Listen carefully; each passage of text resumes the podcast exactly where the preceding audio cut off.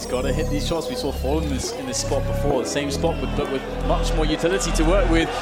Here he comes once again. The first base is a trend. He's going to hit the ground there as Cole. Oh, what? A jumping double from Cole!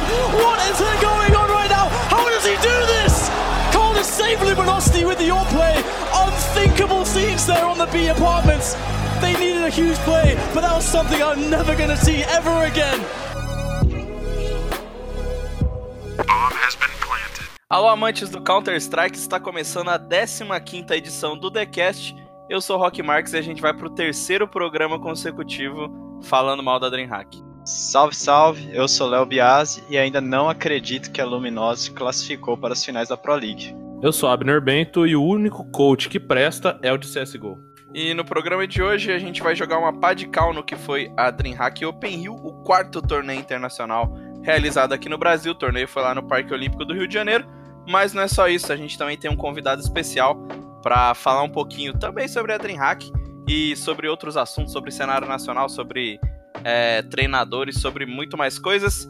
Carlos Seve Piscinato, nosso companheiro no programa de hoje, que é treinador da Redemption, um dos times que jogou na DreamHack Hill. E aí, Seve, tudo certo? Se apresenta aí pra galera que tá ouvindo o TheCast. Tranquilo, salve, salve galera. Sou o Seve, treinador da Redemption. E tamo aí pra bater um papo bacana. E antes da gente entrar nesse papo esperto com o Sev, que tal a gente dar uma passadinha nas notícias da semana? Remember, this isn't the killing house anymore. This is real life. E falando de Pro League, Luminosity e Detona conseguiram a classificação para as finais na França. Quem também conseguiu foi a NRG e Liquid. A MIBR disputará a segunda fase do torneio, já que ficou em segundo no grupo. E também foi divulgado os convites, né, da, os, os primeiros convites aí da ESL One Colony que acontece no mês de julho. É, a Ninjas em Pijamas foi convidada juntamente com a MBR, né? Eles integram aí o pool de convidados que também já conta com Natus Vincere, Astralis, Big Clan e FaZe Clan. E a nossa querida CS Summit foi anunciada para sua quarta edição. O campeonato vai acontecer no dia 23 de maio, né? Vai começar no dia 23 de maio e vai contar com Liquid, Energy, Renegades, Ence, Vitality e Ghost Gaming. Já na Pro Liga Europeia, Mouse Sports, FaZe, G2 e Astralis se classificaram para as finais. A NiP corre o risco de cair para a MDL, já que ficou em último no grupo e disputará a Relegation. E aí em Sydney começa nesse final de semana, no próximo dia 30. É, as equipes que vão participar aí, a FaZe Clan, a Team Liquid aparece aí como uma das favoritas e o MBR tenta usar esse campeonato para sair da uma fase.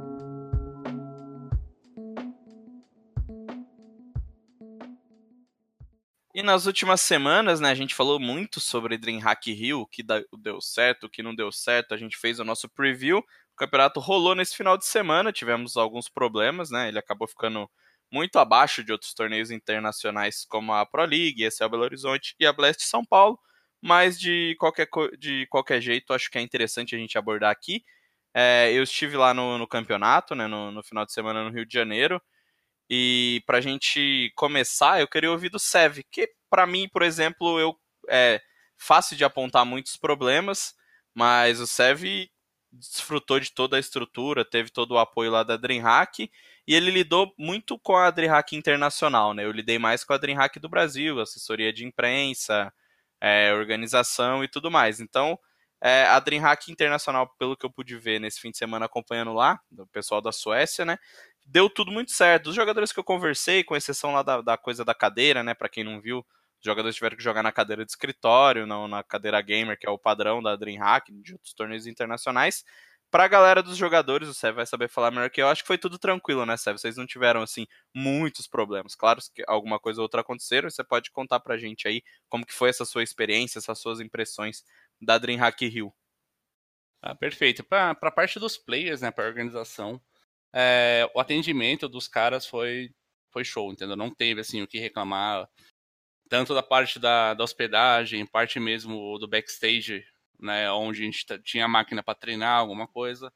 É, não teve assim o que reclamar. Teve a parte, rolou a parte das cadeiras, mas não é algo que, que acaba dificultando a, a jogar, não é mais uma questão de, de conforto, mas não é nada que agrave tanto assim na hora, do, na hora da partida. É, e também uma questão aí da, da DreamHack Hill é realmente ressaltando essa, essa parada das cadeiras. É, não sei se o Sérgio vai concordar comigo, mas eu acho que é uma parada muito mais que, que vende o Brasil com uma imagem negativa, mais visual do que de impacto para os players, né? Que estão ali jogando e acho que isso faz pouca diferença ali na hora do game, né? Sim, isso eu acho que dá um espelho mais no evento, não no, na competição. O, o evento pode ficar um pouquinho, ter, ficar um pouquinho abalado por não ter essa, é, é, essa aparência, né? Mas para competição mesmo dentro do servidor é algo que não, que não chega a afetar. E as cadeiras foram um grande assunto assim, né, durante a DreamHack Hill, porque não só os players estavam jogando com cadeira de escritório, o grande público estava sentado em cadeira de plástico, essas que você encontra no bar. Então, com certeza serviu para reforçar esse estereótipo do, de que o Brasil é um país pobre e etc.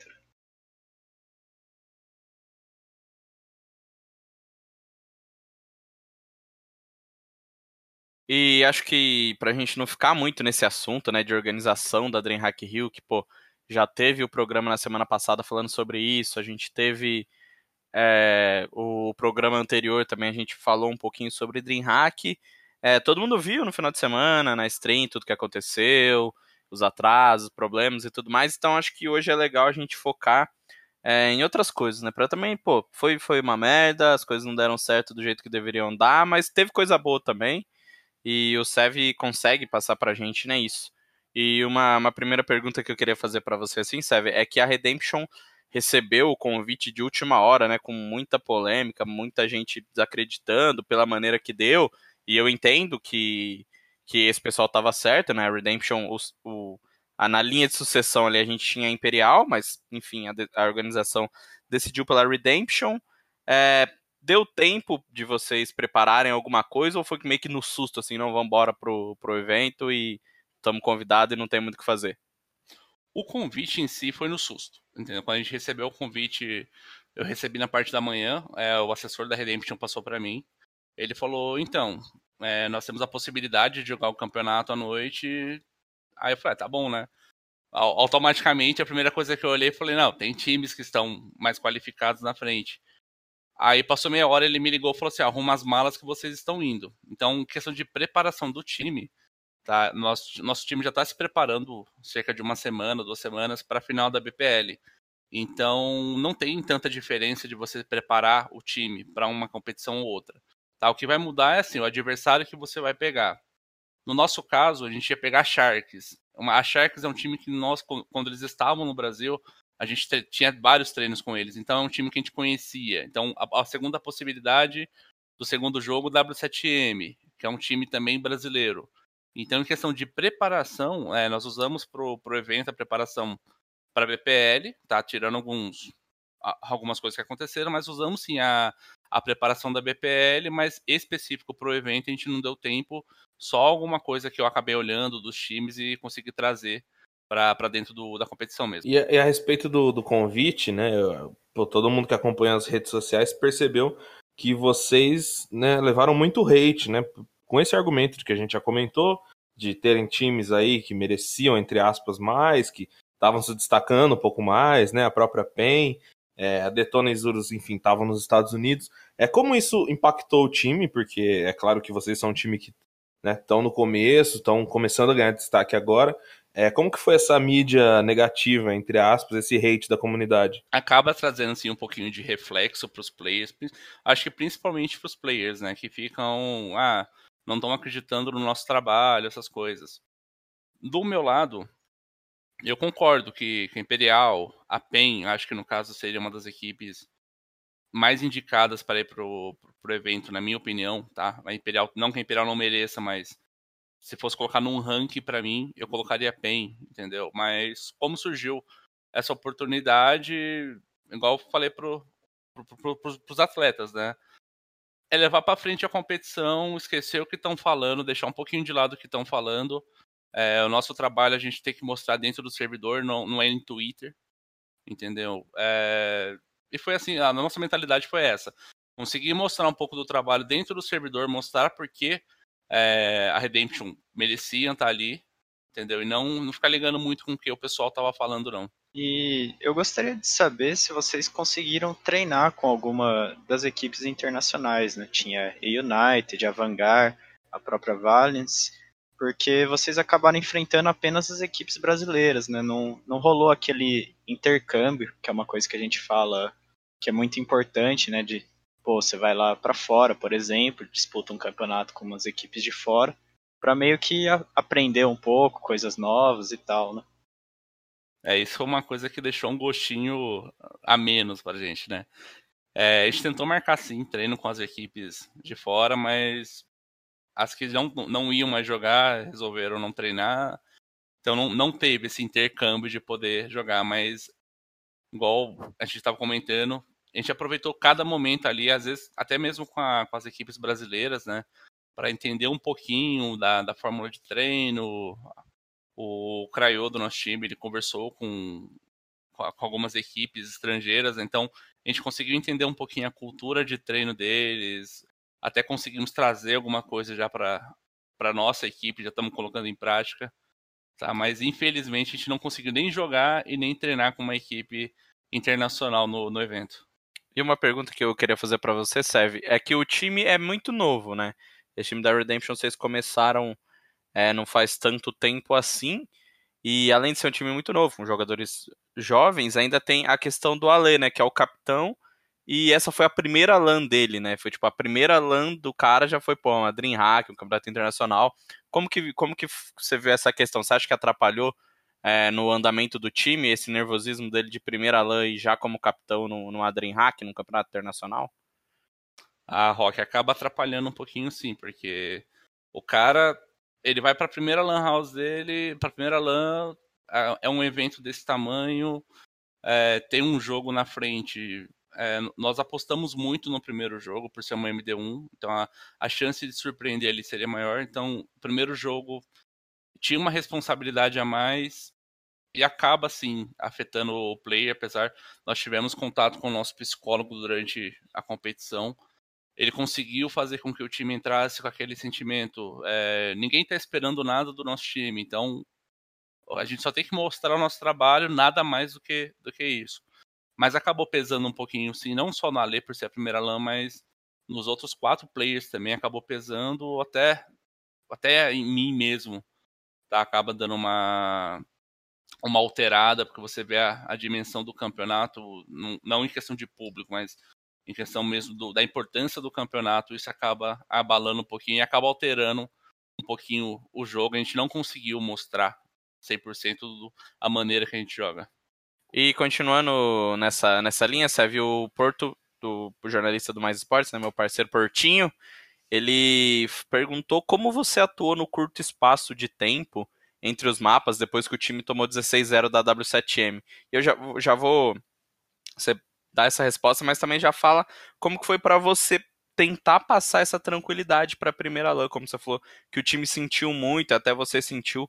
Como que você tentou passar mais confiança, mais tranquilidade para os jogadores e também como você trabalhou depois de tomar o 16-0, como dar aquele reset mental para voltar para o segundo mapa? De início, a primeira coisa que, que eu trouxe para os players é nós estamos entrando numa competição onde ninguém conhece nosso time, ninguém acredita no nosso time. Então, entra para o servidor sem peso, entra para o servidor com a cabeça tranquila.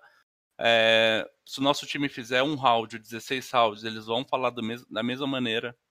Então, assim, nós entramos tranquilo porque automaticamente, quando você entra como, como underdog da competição, o time que está jogando contra, ele também está com esse pensamento. Se eu perder para esse cara, estou perdendo pro, pro time desacreditado. Então você joga isso contra o outro time. Tá? Em questão da W7M, tá? É, desculpa, em questão da Sharks, por exemplo, nós apostamos todas as fichas na Sharks.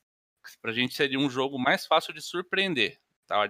O adversário poderia ser um adversário mais difícil, mas seria um jogo mais fácil de surpreender, principalmente por ser uma MD1 onde um erro você consegue definir uma partida.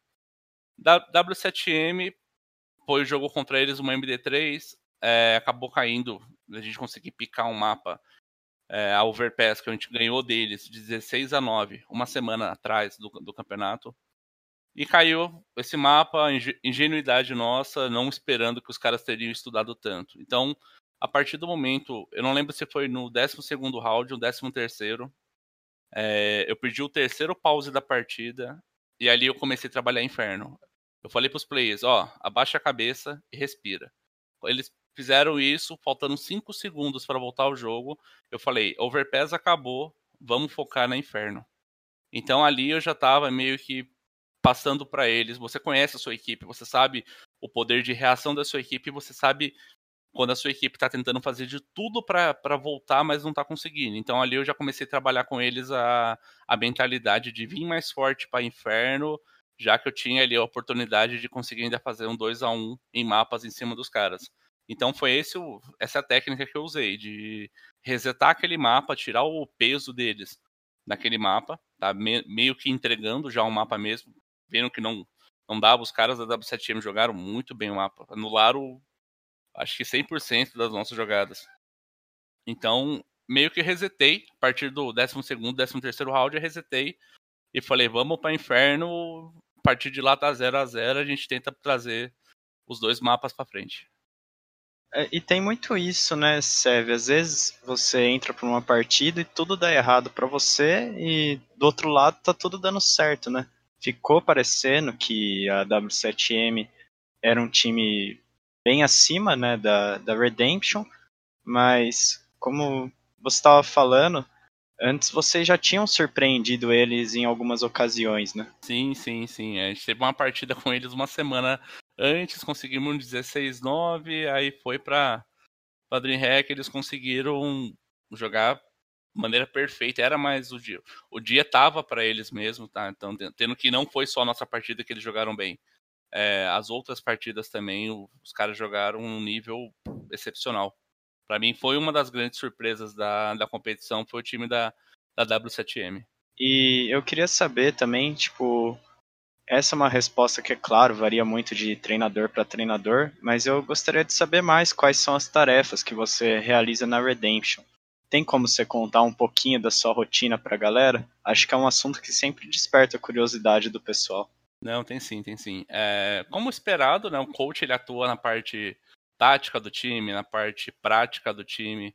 É, aí no, no, meu caso, isso é um coach assim padrão. Hoje no Brasil, por exemplo, a maioria dos coaches também atua com parte de manager da equipe. Então, eu também faço isso na com a equipe hoje. Então, eu fico mais pelo off. Então, preciso responder um e-mail, preciso é, agendar passagem. Então, normalmente sou eu que faço, tá? Mas fora isso, a minha maneira de trabalhar, eu tento ser aquele cara que eu tento entender o meu player é, do problema particular dele até o problema dentro de jogo, porque eu sei que se tiver alguma coisa afetando, eu sei aonde eu posso atuar. Então eu tento ser uma pessoa que estou muito próximo ao meu player, até brinco com eles que o CS me deu cinco filhos para cuidar, né?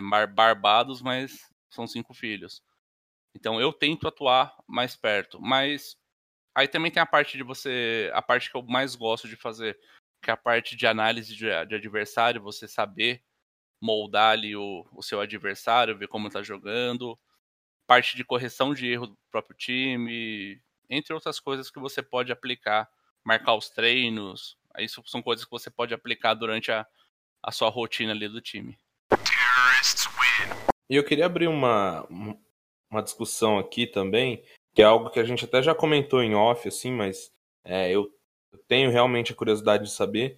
E é claro que vai variar, né? Você vai contar a sua experiência pessoal na, na Redemption, mas eu queria saber até que ponto os coaches no CS é, impactam no jogo, até que ponto eles são respeitados é, para tal, é, se você tem liberdade, se você deixa seus players livres. É, eu queria saber um pouco mais é, dessa influência direta é, no jogo, na partida, enquanto o jogo está rolando. Né? A gente vê, claro, que a, a, a, na preparação é uma influência muito grande, como você disse, nessa parte de estudo, mas ali dentro do servidor, no palco, na LAN, por exemplo, na DreamHack Hill, é, o papel do coach ali, como funciona no caso da Redemption? No caso da Redemption, é, eu consigo atuar com eles na parte é, motivacional. Então, às vezes, um player que está um pouquinho abalado, ele faz uma jogada vai, um pouquinho mais expressiva, isso pode ser, por exemplo, ele matar dois adversários. E você chegar atrás do cara ali, incentivar, tentar subir ele, ou um player que está que está se destacando muito, ele acaba levando o time. Então você você pega a alavanca desse player e vai junto com ele. Então é, é aquele player se destacando e você também fomentando o, o hype dele, tá? Então eu, consigo, eu, eu gosto de atuar muito nisso, é, especificamente na DreamHack. No primeiro jogo, a gente estava perdendo de 7 a 0 para Sharks. Aí eu pedi um pause e eu passei, eu mudei a nossa maneira de jogar. E os players adotaram o que eu passei e a gente conseguiu. Foi aí que a gente conseguiu começar a trazer o jogo de volta. Eles viram uma, uma brecha onde eles não estavam conseguindo ver para conseguir passar para eles. Então você consegue atuar é, maneira psicológica, maneira motivacional e maneira tática. Tá? Fora isso, você não tem muito muito o que fazer, principalmente porque você também já está um pouquinho ali sobrecarregado de, na, na, emoção, é um evento grande. Então, esses três pilares eu acredito que sejam essenciais para você conseguir, dentro de qualquer competição, você levar a sua equipe para frente como coach. É bacana esse ponto que você tocou de pô, você está do lado de fora, você está vendo as cinco telas, você consegue enxergar de repente, né, uma brecha ou algo que os players estão fazendo de errado e não, não perceberam ainda mas já rolou de, por exemplo, você chamar o pause e falar, time, vamos fazer diferente, vamos fazer tal jogada e os caras não darem muita bola, tipo, ah, pô, é só opinião do treinador, tipo, deixa pra lá. Não com na... esse elenco especificamente. É, na Redemption não. Na Redemption, sempre que, que eu solicito pause para alguma coisa.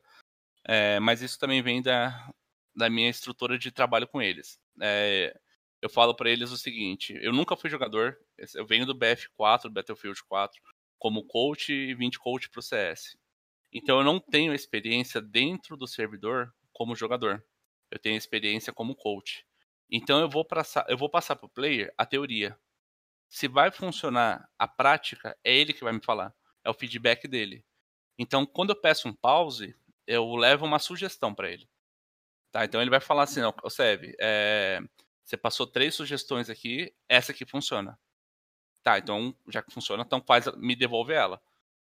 Aí ele, ele põe em prática. Então, dentro da Redemption eu não tive esse problema, mas já aconteceu sim de outras equipes, às vezes você passar uma instrução que você tá vendo, o cara demorar para entender, mas acaba sempre acaba reconhecendo que ah, poderia ter realmente ter feito isso que que daria daria melhor do que a situação ficaria melhor do que do que foi.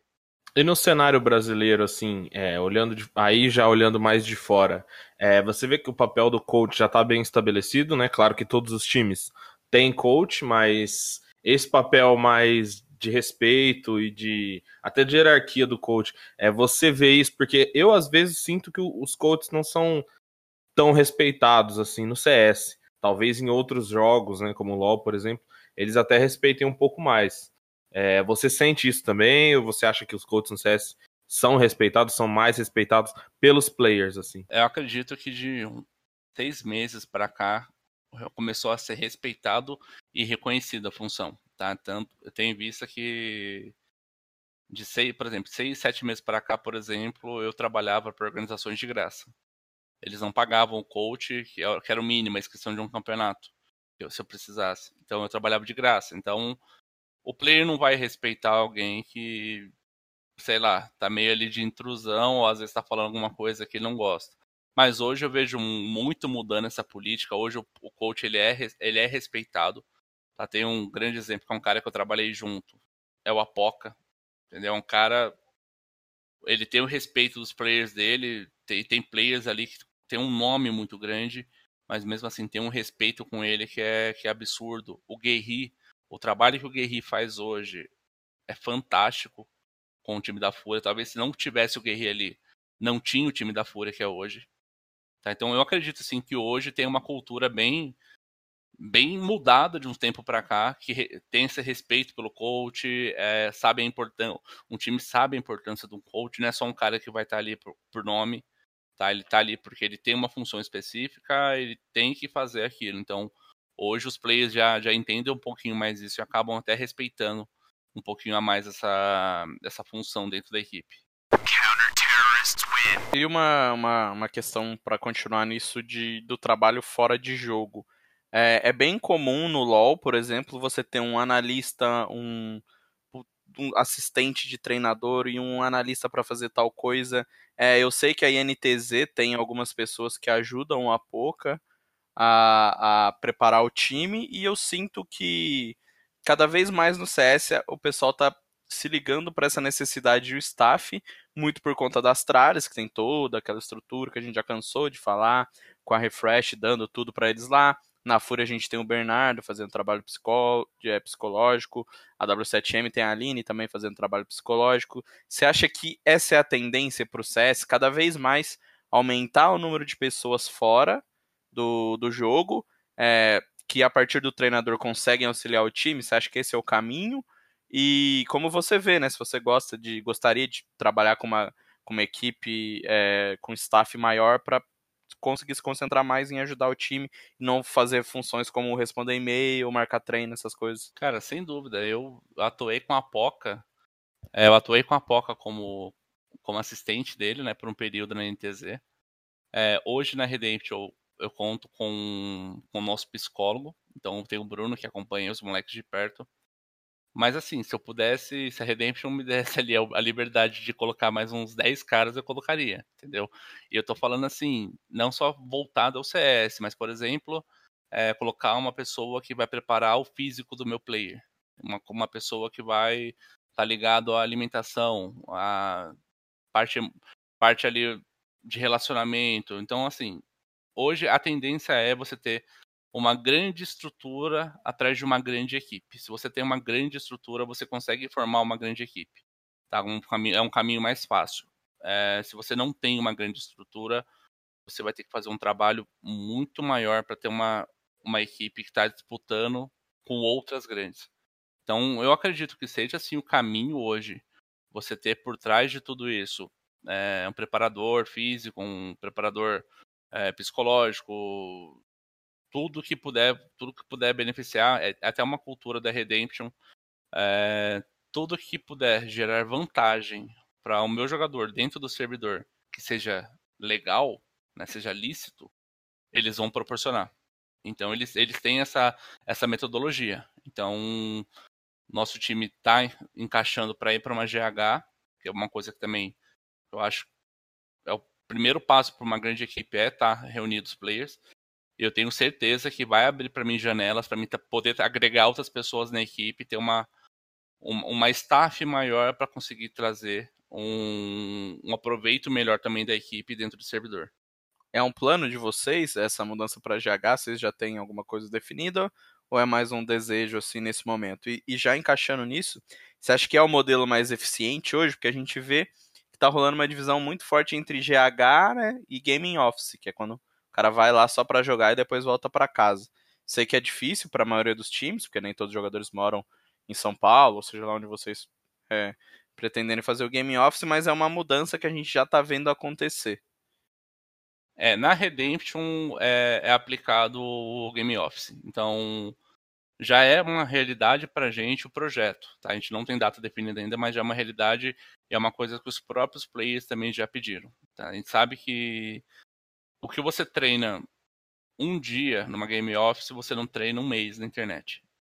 É diferente porque às vezes eu tô treinando na internet aí o WhatsApp toca, o cara vai lá e pega o WhatsApp, tá lendo, eu tenho que voltar a informação do começo. Tá, então, é pra, pro, nosso time já é uma realidade, a gente só tá, tá acertando os últimos detalhes, mas nós já vamos conhecer o local de trabalho é, essa semana, a partir do dia 29, a gente já vai estar tá lá para fazer um, um bootcamp. Mas já é, o nosso time já é uma realidade isso já, já é um projeto que a Redemption desde o começo eles fizeram duas exigências, né? Ou se o time fosse todo de São Paulo para poder para poder estar na, na Game Office, ou se o time aceitava se mudar para um apartamento para poder sim estar é, tá fazendo os treinos presencial que dá uma, uma evolução bem maior. E ainda nesse lance de estrutura, a gente teve uma pergunta no Twitter que é do Vinícius Brenni, que está sempre acompanhando aqui o nosso podcast. É, ele pergunta para o Sev quais são as principais, os principais desafios que uma org tem no Brasil e se vocês sentem dificuldade por estar tá fora do eixo Rio-São Paulo. Né? A gente sabe que a Redemption é de Porto Alegre, é, mas os jogadores estão espalhados pelo país, acho que vai até de encontro com a sua pergunta. É, quais são os principais desafios que vocês têm enfrentado por enquanto? Os principais desafios, acredito que seja, por exemplo, campeonatos que tem uma premiação boa para a organização poder se manter melhor. Tá? Hoje existe alguns campeonatos no Brasil, mas a premiação não chega a ser algo tão atrativo. Se fosse algo mais atrativo, talvez outras empresas é, viriam na organização, abraçaria mais. Então, a maior dificuldade hoje é você conseguir jogar para uma organização e gerar um lucro para ela. Tá? Porque ninguém vai investir o dinheiro se não gera lucro. Isso é básico de negócio. É, em estar fora do eixo Rio-São Paulo não chega a afetar muito não, porque pela falta de campeonatos, por exemplo, presencial, então não é uma coisa que você precisa. Ah, preciso estar em São Paulo, amanhã o time todo às 12 horas, por exemplo, para fazer uma reunião. Não. Hoje é. tudo resolvido pela internet. Então isso não é uma coisa que afeta muito, não. É, acho que é bacana é, usar essa resposta, essa pergunta, para linkar com uma outra, que é a gente discute às vezes aqui no podcast da necessidade de um time ir para fora ou não.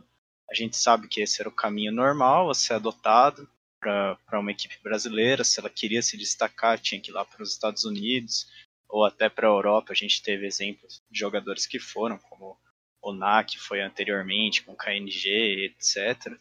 É, você acha que esse é o modelo viável ainda hoje em dia?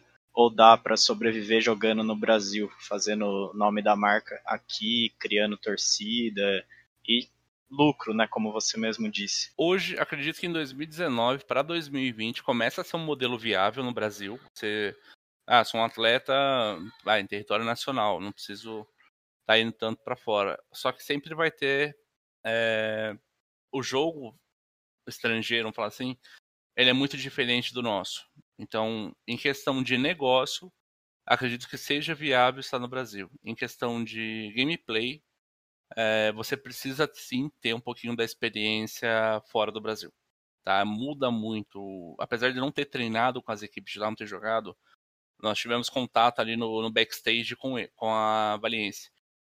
É completamente diferente. Você olha a mira do cara é diferente, o tempo de reação do cara é diferente. Então, você precisa sim ter esse, vamos falar assim, estar no servidor com equipes estrangeiras para você poder evoluir o seu game também, principalmente em questão de começar a entender um pouquinho melhor como funciona é, um time estrangeiro, estrangeiro jogar. É, felizmente, acho que tem aumentado né, nos últimos tempos o número de qualifiers para jogar campeonato internacional. A gente sempre viu que a região sul da América do Sul era esquecida, né? Pô, não dava uma vaguinha para cá e agora tem aumentado e quem sabe, né, com incentivo assim, a gente não possa ver esse intercâmbio que eu tinha falado mais cedo, né, de pô, vai uma, duas, três equipes do Brasil jogar pelo mundo aí, eles voltam com conhecimento e espalham, né, para as outras equipes no, nos treinos. Eu acho que o, se o cenário aqui brasileiro começasse a evoluir, é, o Brasil tem jogadores que são fenomenais, são jogadores que jogam muito bem. Tá? O cenário brasileiro tem tudo para ser um cenário muito forte e é um cenário muito forte. Se tivesse um pouquinho mais de investimento, talvez hoje você falar, ah, o jogador tem que sair do Brasil para disputar um campeonato nos Estados Unidos porque o campeonato lá, campeonato lá é bom. Tá? E, e se fosse o inverso? Se o Brasil tivesse um campeonato, um cenário muito bom e o jogador, por exemplo, americano, falasse: não, eu vou para o Brasil para jogar é, o campeonato lá entendeu? Então poderia acontecer assim de ter essa essa inversão, tá? Aqui ter um, uma base muito sólida, porque tem, tem capacidade para isso e, e trazer também os times de fora se interessarem em vir para cá, mas aí precisava ter uma premiação boa, campeonatos presenciais, isso, várias coisas que envolvem por trás disso. E para a gente voltar a falar do jogo em si, a Redemption tem mais um desafio nos próximos dias, né? Mais uma, mais uma LAN, mais um torneio presencial, que é a final da BPL, que depois de muito tempo aí, depois acho que de três ou quatro temporadas, volta a ser disputada presencialmente. O time vai enfrentar a Bulldozer, foram os, os times de melhor campanha né, na fase online, então era uma final que a gente já estava esperando. o quão essa experiência na DreamHack Rio pode ajudar o time nessa LAN, que é claro, é uma LAN menor, mas o time chega com muita moral depois dessa participação no Rio, né? Sim, chega com uma. Chega com um emocional mais, mais, mais pronto para a competição, né? Principalmente é, tinha jogadores nossos que primeira experiência agora não é mais. Estreou numa, numa competição um nível maior e hoje vai jogar uma competição que é mais tranquilo, então o cara já, tá, já leva um pouquinho de bagagem ali, mesmo que seja, ah, foram três partidas, mas ele leva um pouquinho de bagagem, já perde aquele, aquele frio da barriga, também jogar assim, nós viemos com uma campanha muito boa na BPL, então acaba levando isso também para dentro do para dentro do jogo e a expectativa é, é a melhor, né? Conseguir realmente ter tirado todo o proveito que a gente teve na DreamHack e conseguir colocar ele também né, no dia 4 na BPL. E essa vaga, né, essa, essa chegada final, claro que o título é, importa para todos, né, para vocês não é diferente, mas também credenciou vocês a disputar já a próxima La Liga, né? É, o que, que isso impacta é, termos do projeto, é, da organização continuar tendo confiança no time, de já ter essa liga é, garantida, entre aspas, né? já ter uma tranquilidade maior para trabalhar. O que, que isso impacta internamente, assim, em termos de organização e a equipe de CS? É, quando, quando foi apresentado o projeto para Redemption, foi ainda pelos players, a gente estava saindo de uma, uma, outra organização, vindo para essa, eu saí mais tarde da, organização que nós estávamos. É, apresentaram, eu ajudei eles até a montar o projeto, eu não sabia que eu ia ser convidado para fazer parte da Line, eu só apresentei o projeto junto com eles, por ter uma, uma, um conhecimento junto com a Redemption, já tinha um contato, é, foi falado. O nosso time tinha um grande potencial para começar a se classificar para os melhores campeonatos do, do Brasil. Tá? Então, isso vem selar um, que a gente falou com eles, o nosso combinado, que era disputar todos os campeonatos e se classificar para tudo que fosse possível dentro do nosso, da nossa possibilidade. É, nós temos dois meses de line fechada. Desses dois meses, nós disputamos quatro campeonatos, qualifies, classificamos para três, e o único que a gente não se classificou, é, nós recebemos o convite. Então, vem para trazer que a nossa line é uma line muito forte, tá? que é o investimento que está sendo feito com a, pela Redemption é algo que pode trazer um fruto muito grande, assim como a Redemption, por exemplo, hoje tem uma line, o time de LoL da Redemption é um time muito bom, Tá? Então, se eles têm um time muito bom, com um trabalho muito forte, eles podem também aplicar em cima da, da line de CS o mesmo trabalho que vai colher os mesmos resultados que a, que a line de LoL. E serve só mais uma dúvida, é, né, mais uma dúvida pessoal minha, e é claro que é mais a respeito da sua opinião. É, eu queria saber como você vê o circuito aberto do CS, né? Você acabou de citar o time de LoL, que hoje é um circuito fechado, enfim é, tem suas restrições, né? Mas também permite os times, por exemplo, a equipe de LoL da Redemption mora em São Paulo, joga em São Paulo obrigatoriamente. No CS isso não acontece, é um circuito mais aberto que, claro, em alguns momentos dá mais oportunidades, mas por outros momentos também permite esse amadorismo que a gente vê em algumas equipes que é, não pagam salário, enfim, tem menos comprometimento com os players. Eu queria saber qual a sua opinião, é, se você prefere um, um, modelo ao outro, você acha que a gente pode testar algo novo? É, sua opinião mesmo sobre isso. Olha, eu vou tirar como base mesmo do LoL. Eu acho que é um modelo que dá muito certo. Tá? E hoje tem muito, no meu caso, por exemplo, eu sou um pai de família que aposta hoje no CS para poder trazer o, um dinheiro para dentro da minha casa, vamos falar assim, vulgarmente falando. E existe no cenário diversas pessoas que adotaram a mesma coisa, porque é muito difícil você treinar, ter uma faculdade, por exemplo, e trabalhar. Tá? Então o cara, o cara apostou que o CS vai ser algo que vai dar um rendimento para ele, vai dar o sustento da família dele. Tá? Então eu acredito que falta sim essa essa possibilidade, por exemplo, de ser um circuito mais fechado, é, não tão abrangente, né? ter os qualifies para participar, mas ser algo mais fechado e mais profissional.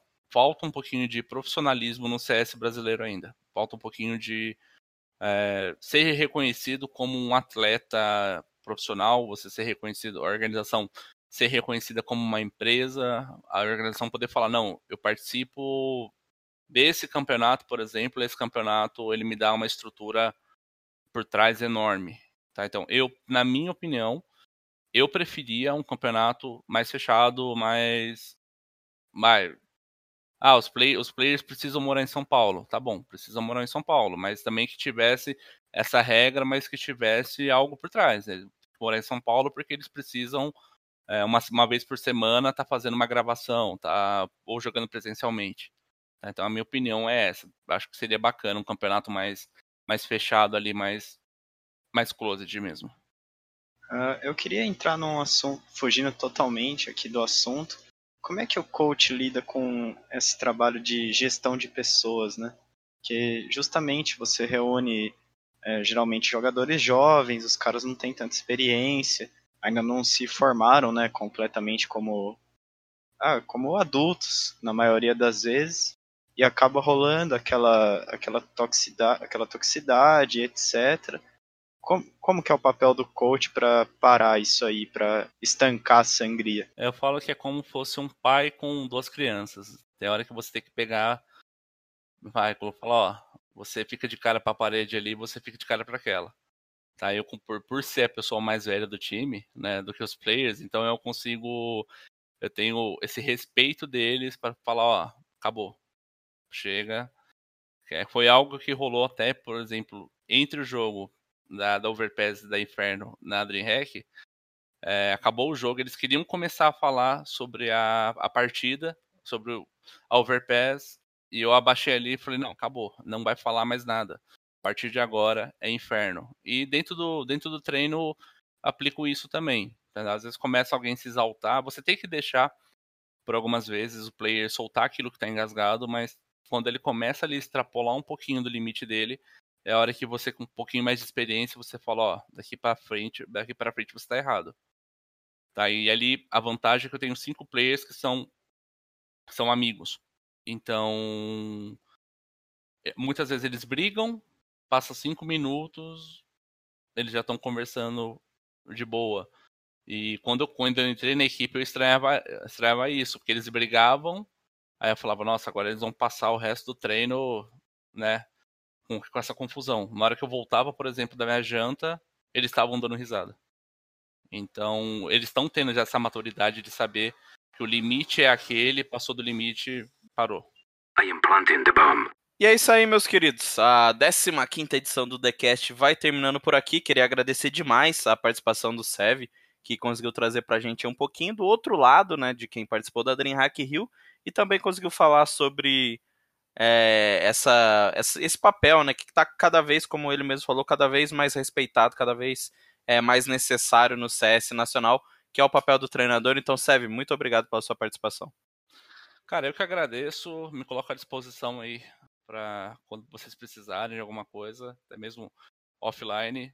Tá? Agradeço a oportunidade, queria agradecer também, é, principalmente a Redemption, por estar tá proporcionando para o nosso time tantas coisas com tem vindo por aí. E o que eu posso falar sobre meu time, sobre Redemption 2019, vocês podem esperar que vocês vão ouvir falar muito do meu time ainda para positivo.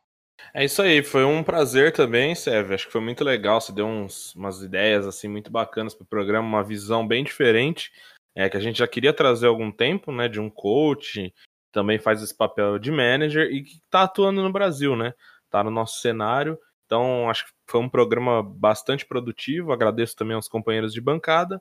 Eu estou no Twitter como @abnerbent e quem quiser me seguir lá, estou falando sobre um pouquinho de CS, um pouquinho de outros esportes também. Valeu, pessoal. É, Rock, Abner e o Sev, principalmente, que topou vir bater um papo aqui com a gente, esclareceu muita coisa. É, quem quiser saber mais sobre o meu trabalho, só seguir lá no Twitter, arroba leobiase. E também não esquece de seguir o Sev também, pô. Tem que fazer a propaganda pro cara. Arroba SevSud no Twitter. Abraço.